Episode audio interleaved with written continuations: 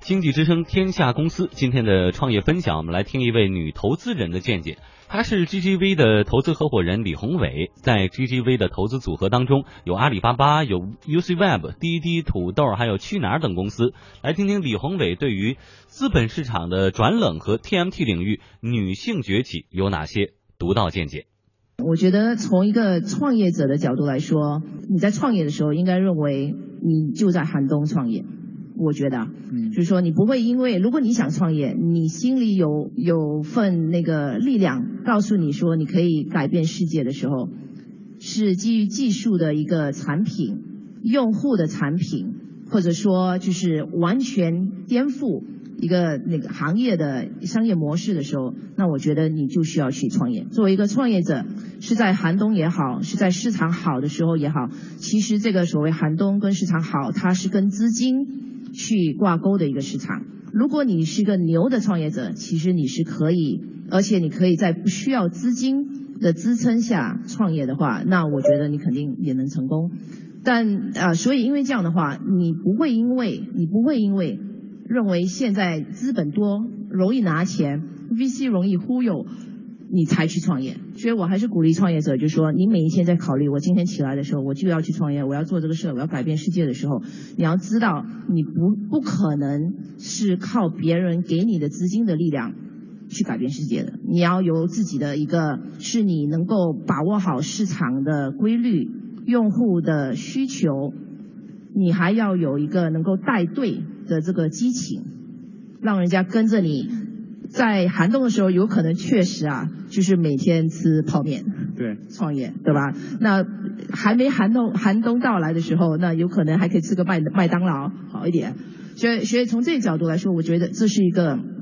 一个思维的一个问题。从我们投资人的一个角度来说，我觉得从 VC 这个这个领域，我们要考虑的当然是说，因为我们还是拿了融了一笔钱，跟我们的投资人拿了一笔钱。对。那这笔钱怎么更好的投资？我们必须了解我们在投资的环境的这个周期。如果这个我们是处在一个比较高的，比如呃一一级市场、二级市场，比如那个 IPO 创呃那个那个上市。的这个呃资本市场的估值相对高的时候，那我们可以考虑说，如果我们今天的那个投资投资进去，退出的时候有一定的回报，那当然有可能我们给的估值会高一些。所以这个是从一个投资人，我们会有一些从那个资金的来源管理。回报的一些考虑来考虑，如果寒冬要来的时候，我们有可能从资金的一个布局来说，会有更多的我们叫 reserve 就储备，确保我们投资的公司需要资金的时候，比如 A 轮、B 轮、C 轮需要资金的时候，它不一定能在外面找到其他的那个 VC 投资人，嗯，但我们内部看好这个企业，我们还是可以去支持它，对，对吧？所以我们如果如果但我们如果认为今天的市场是一个很活跃。LP 大量在给中国输入资金的情况下，那有可能我们给的这个储备会稍微低一些，因为我们知道市场还有很多其他的同同事们可以来一起来支撑那个创业者的成功。这句话寒冬要来了，一定是对的。这个就 business plan 啊，就说要出来创业的呃创业者的质量、商业模式啊各呃各方面吧啊，感觉就是。那一旦到顶的话，肯定会有先，它会嗯可能缓冲一下，那有可能再上，那也有可能再往下。所以确实，我们到了一个投资人 VC 之间内部也在反省，在反思。我们跟我们的创业者在焦虑的时候，他们也在考虑下一步要怎么去走，要大量的去扩充，还是说先把它的那个商业模式做深？嗯，所以我觉得我们其实到了这个点，我们也看到。我们的呃 VC 行业每五到十年都会洗牌，呃，这个规律在美国发生了 N 多次，在中国呃实际上也发生了我看两次吧。零五零六年的时候，呃那个时候的一个转移是从海外所谓品牌基金在中国的设点，然后零五年零六年的时候也攫取了很多像在本地。比较本土化的一个那个美国基金，呃，这一块的新新的基金的一个崛起，呃，像像其实像启明 GSR、光速中国 DCM，其实这些呃 Matrix GGB 其实零五年的时候也扎根中国，呃，专注在中国的投资。那我看下来的话，最近也有一些比较年轻的那个那个创业者，那个呃投资人 VC，他们也认为说，哎，这个时间资金充足的一个情况下，他们也可以来那个。就自自立门户吧。我觉得新型的一个 VC 现在看到的是两种啊，一个就是啊那个比较年轻的那个呃呃 VC 出去创办新的基金，还有另外一个趋势就是说，这近几年来，其实我们中国的创业的环境是非常给力的。我们出现了你像阿里巴巴、像腾讯，呃第一级的那个大公司，它下面有很多。呃，那个高总也，那个副总也好，他们其实是出来呃，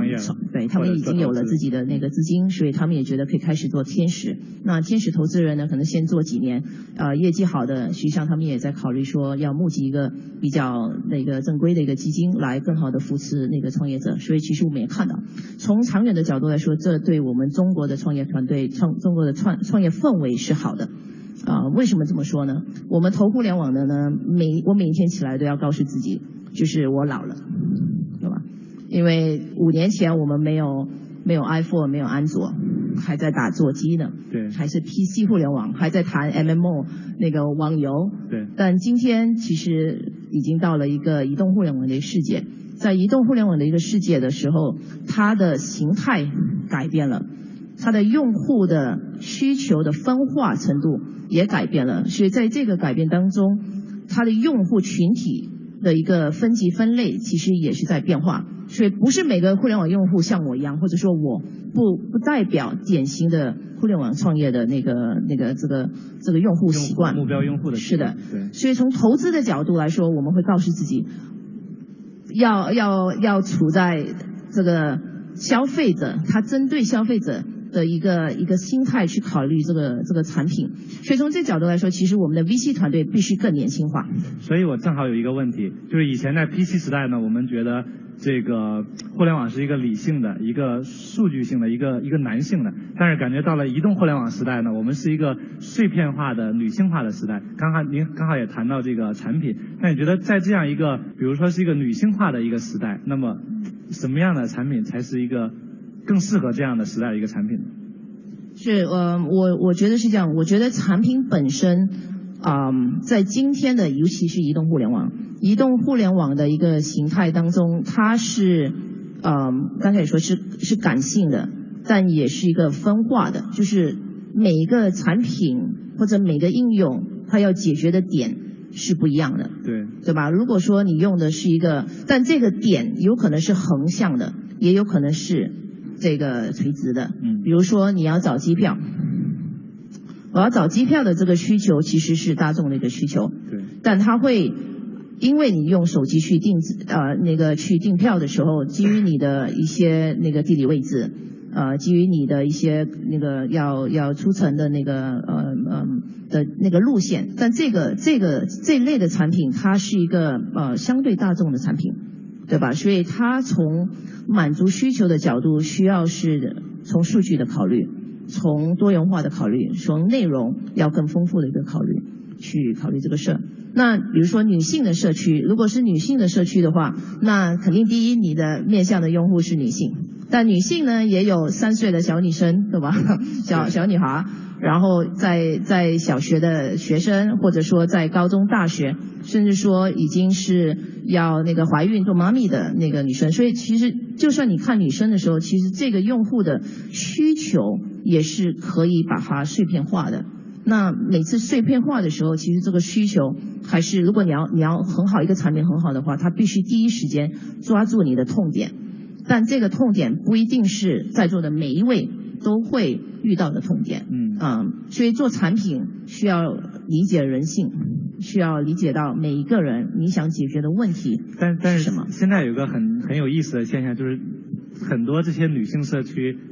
做这些产品的人他是男的。你说为什么这些男的他会理解女性的人性，然后他们去做出这样的产品，反而不是女同志做出这样的产品？你认为这个产品做得好吗？我觉我觉得还行吧。就因为我不是目标用户嘛，所以所以 所以你认为做得好？其实你觉得不好是吗？不是我我想说，我觉得呃做一个产品跟创办一家公司是两个不一样的事儿。做一个产品，一个很好的产品经理是女的还是男的？他要抓住的就是还是用户的这个心理要解决的这个点。嗯，要把一个公司带大，顺利的招到很合适的那个团队，融资定位，其实这是偏理性的一个动作。对。所以一个好的创业团队，其实既要有理性，可能多半要理性。我我会说六成是理性。然后，如果你是呃在研发互联网产品的话，那当然你的那个产品经理需要是感性的。我相信你刚才提的那些公司，它的产品经理都有女生在里面，或者他们也会时不时在那个他的受众的群体里面去去去调查调查做这个事儿。对，其实他们还是作为男性去了解女性的这个呃心里边，还有她的人性。嗯，其实现在女的创业者也越来越多。是。现在对于这些女性的创业者，你会对他们有什么样的建议？嗯，我还是那句话，我觉得要把一个公司做好，其实你不能百分之百靠感性，对吧？因为你你女性如果太感性的时候，有时候在招聘、在人才、在人员管理、在一些小细节的时候会特别抠。但作为一个好的 CEO 或者创始人的时候，你要关注的点。啊，不是关注到到地底下，而是说你要能够有足够的高度，制定公司的战略方向，找到合适的团队。那这个是这包括说跟创业呃 VC 或者投资人去沟通，我觉得这个从高度的角度来说，你要能够提升起来。啊，所以我给女性的创业者，第一非常支持，我觉得我们应该多多出来，好的点不要担心，呃，市场是。很开放的，呃，应该应该勇敢出来创业，呃，但第二呢，你要把公司当公司看，你是要做一个伟大的公司，还是要建立一个伟大的家，这是两个本性的不同。那这一部分就其实需要女性她要很理性的去思考，那但是呢，很多的女性又不是很理性的思考。我我觉得你有你有误解，我 有偏见。二二十年前我升级战斗机的。很多人可能在座认识我都知道，第一架我升级的战斗机是无人机，二十年前，九四九五年的时候，那个时候我的环境可能九十八百分之九十八是男性，百分之二是女性，可是我们管理出来的产品啊，其实是那个时候行业最好的，对吧？所以，所以我觉得，呃，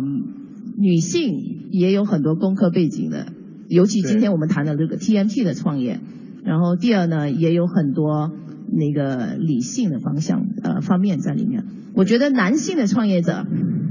也有很多过于感性的。感性的。但我觉得就是一个好的公司，百分之百的理性会太硬，百分之百的感性，我觉得你做不大。所以怎么着，还是说你要把你的核心的创业团队要匹配好。在很成功的男性创业者领导的公司，其实往往背后有很多互补的女性在帮忙。你看阿里巴巴也好，那个百度也好，对吧？腾讯也好，其实都是有一个很互补的团队。嗯。啊，这个互补的团队呢，其实不是因为你找了个男性或者女性，而是你找到了最合适公司、最合适这个团队的搭配的性格、背景跟能力。VC 的机构也能够多多考虑啊，我们吸引更多的女性进入我们的 VC 行业。我觉得对我们在啊挖掘新型的创业企业的时候，尤其在移动互联网的那个那个呃新的这个领域的时候，呃女性的投资 VC 的这个呃新秀们，其实可以给我们你们整个团队更好、更多元化、不一样的一些意见。能够让我们找到下一代更好的公司。那么创业者未来很有可能也会跟女投资人打交道。那么女投资人跟男投资人的做决断、做判断的方式其实应该是不一样的。女性投投资人在这方面的不同。嗯，我我觉得你跟我会发觉是这样，就是说我跟创业者交流的时候，可以聊很多事儿，可以聊很多事儿，可以聊很技术性的东西，比如说你游戏用什么引擎。为什么要用这个引擎？数据是怎么样的？可以谈到很关键的，嗯，技术的点，呃，那个时候我觉得是这个谈业务。呃，但很多时候呢，我发觉，呃，作为女性的那个 VC 来说，我们其实也是，嗯，大部分西柚很好诉苦对象，诉苦对象。嗯，我觉得西柚创业者是寂寞的，啊，所以作为投资人，我们能够，我能够，能够处在的一个地位，就是说，除了说我们谈事，对吧？谈商业模式，谈怎么样进入新市场的时候，其实很多时候他们会有顾虑，我应该走 A 方向好，B 方向好。我的人员怎么去搭配？嗯，或者说我就是很烦，最近家里有很多事儿。呃，对一个男性的 BC，有时候这这些这些诉苦的话很难说，但对女性的 BC 来说，其实是比较容易去去呃探讨这个事的。嗯，所以我觉得，当然在我们也是，所以我们说 BC 嘛，除了做朋友、做伙伴，其实有时候还要做心理学家。接下来出场的是赛富亚洲首席合伙人严燕，他在投资圈已经走过了二十二个年头。他在阿里巴巴发不起工资的时候，投资了马云。我已经不知不觉的从事这一行啊，已经走过了二十二年的路程。我想今天呢，也跟大家分享一下创业投资，在这个过程中，其实跟我们人生的成长道路是一样的。我们现在大概一年，我们整个基金要看一千多个项目。所以，如果说你十年下来就是一万多个项目，二十年就是两万多个项目，那这些项目中间有成功的，有失败的。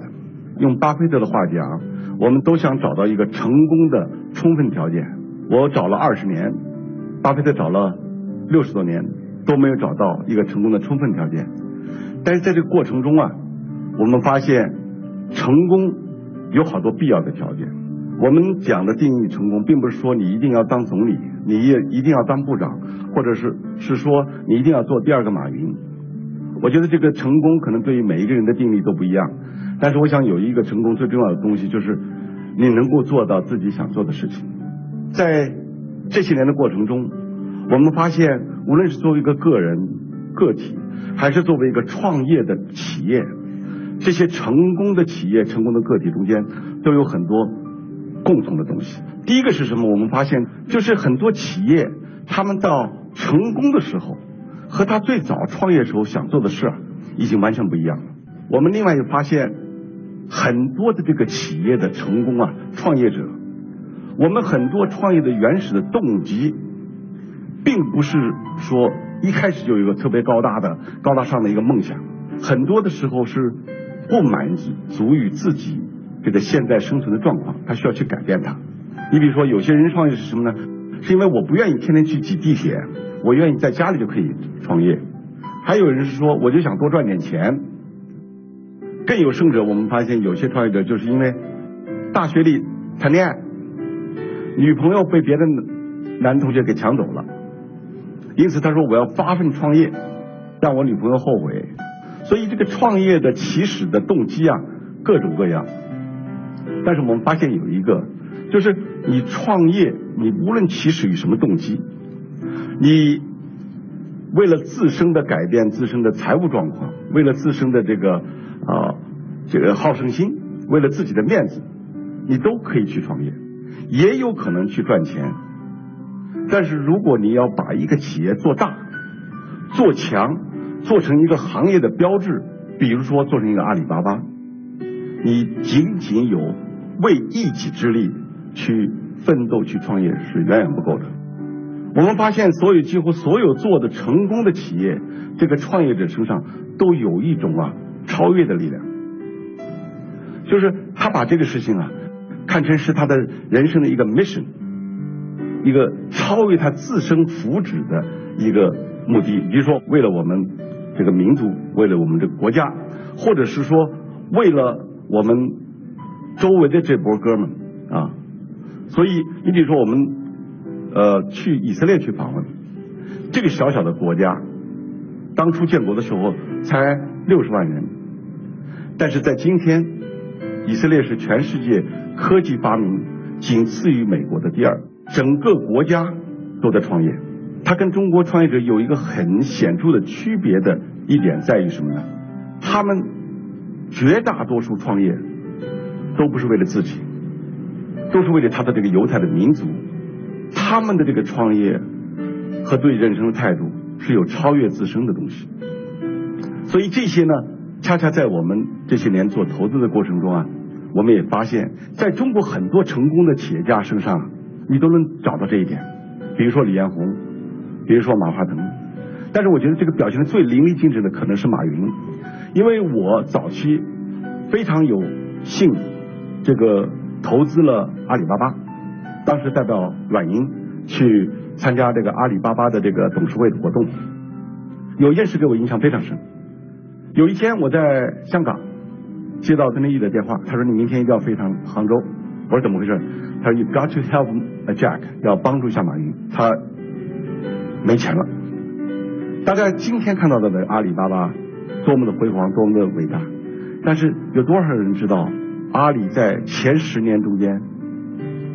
从来没赚过一分钱？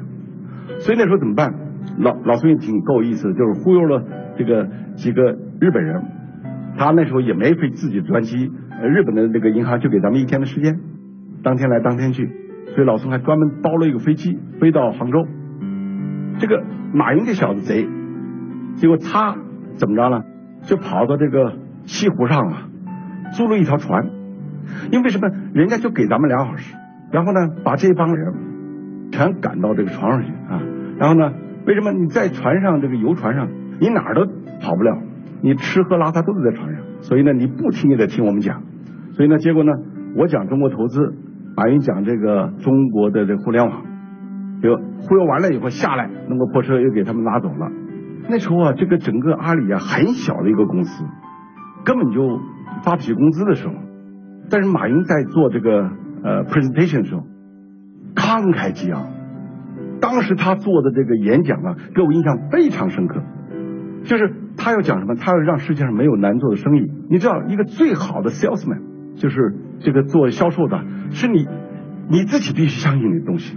我觉得马云就是这样，他是真的相信他在做了一件伟大的事情，他相信他在做了这样一件事情能够改变人类。尽管他那时候工资都发不出来，尽管他那时候自个儿连肚子可能都填不饱。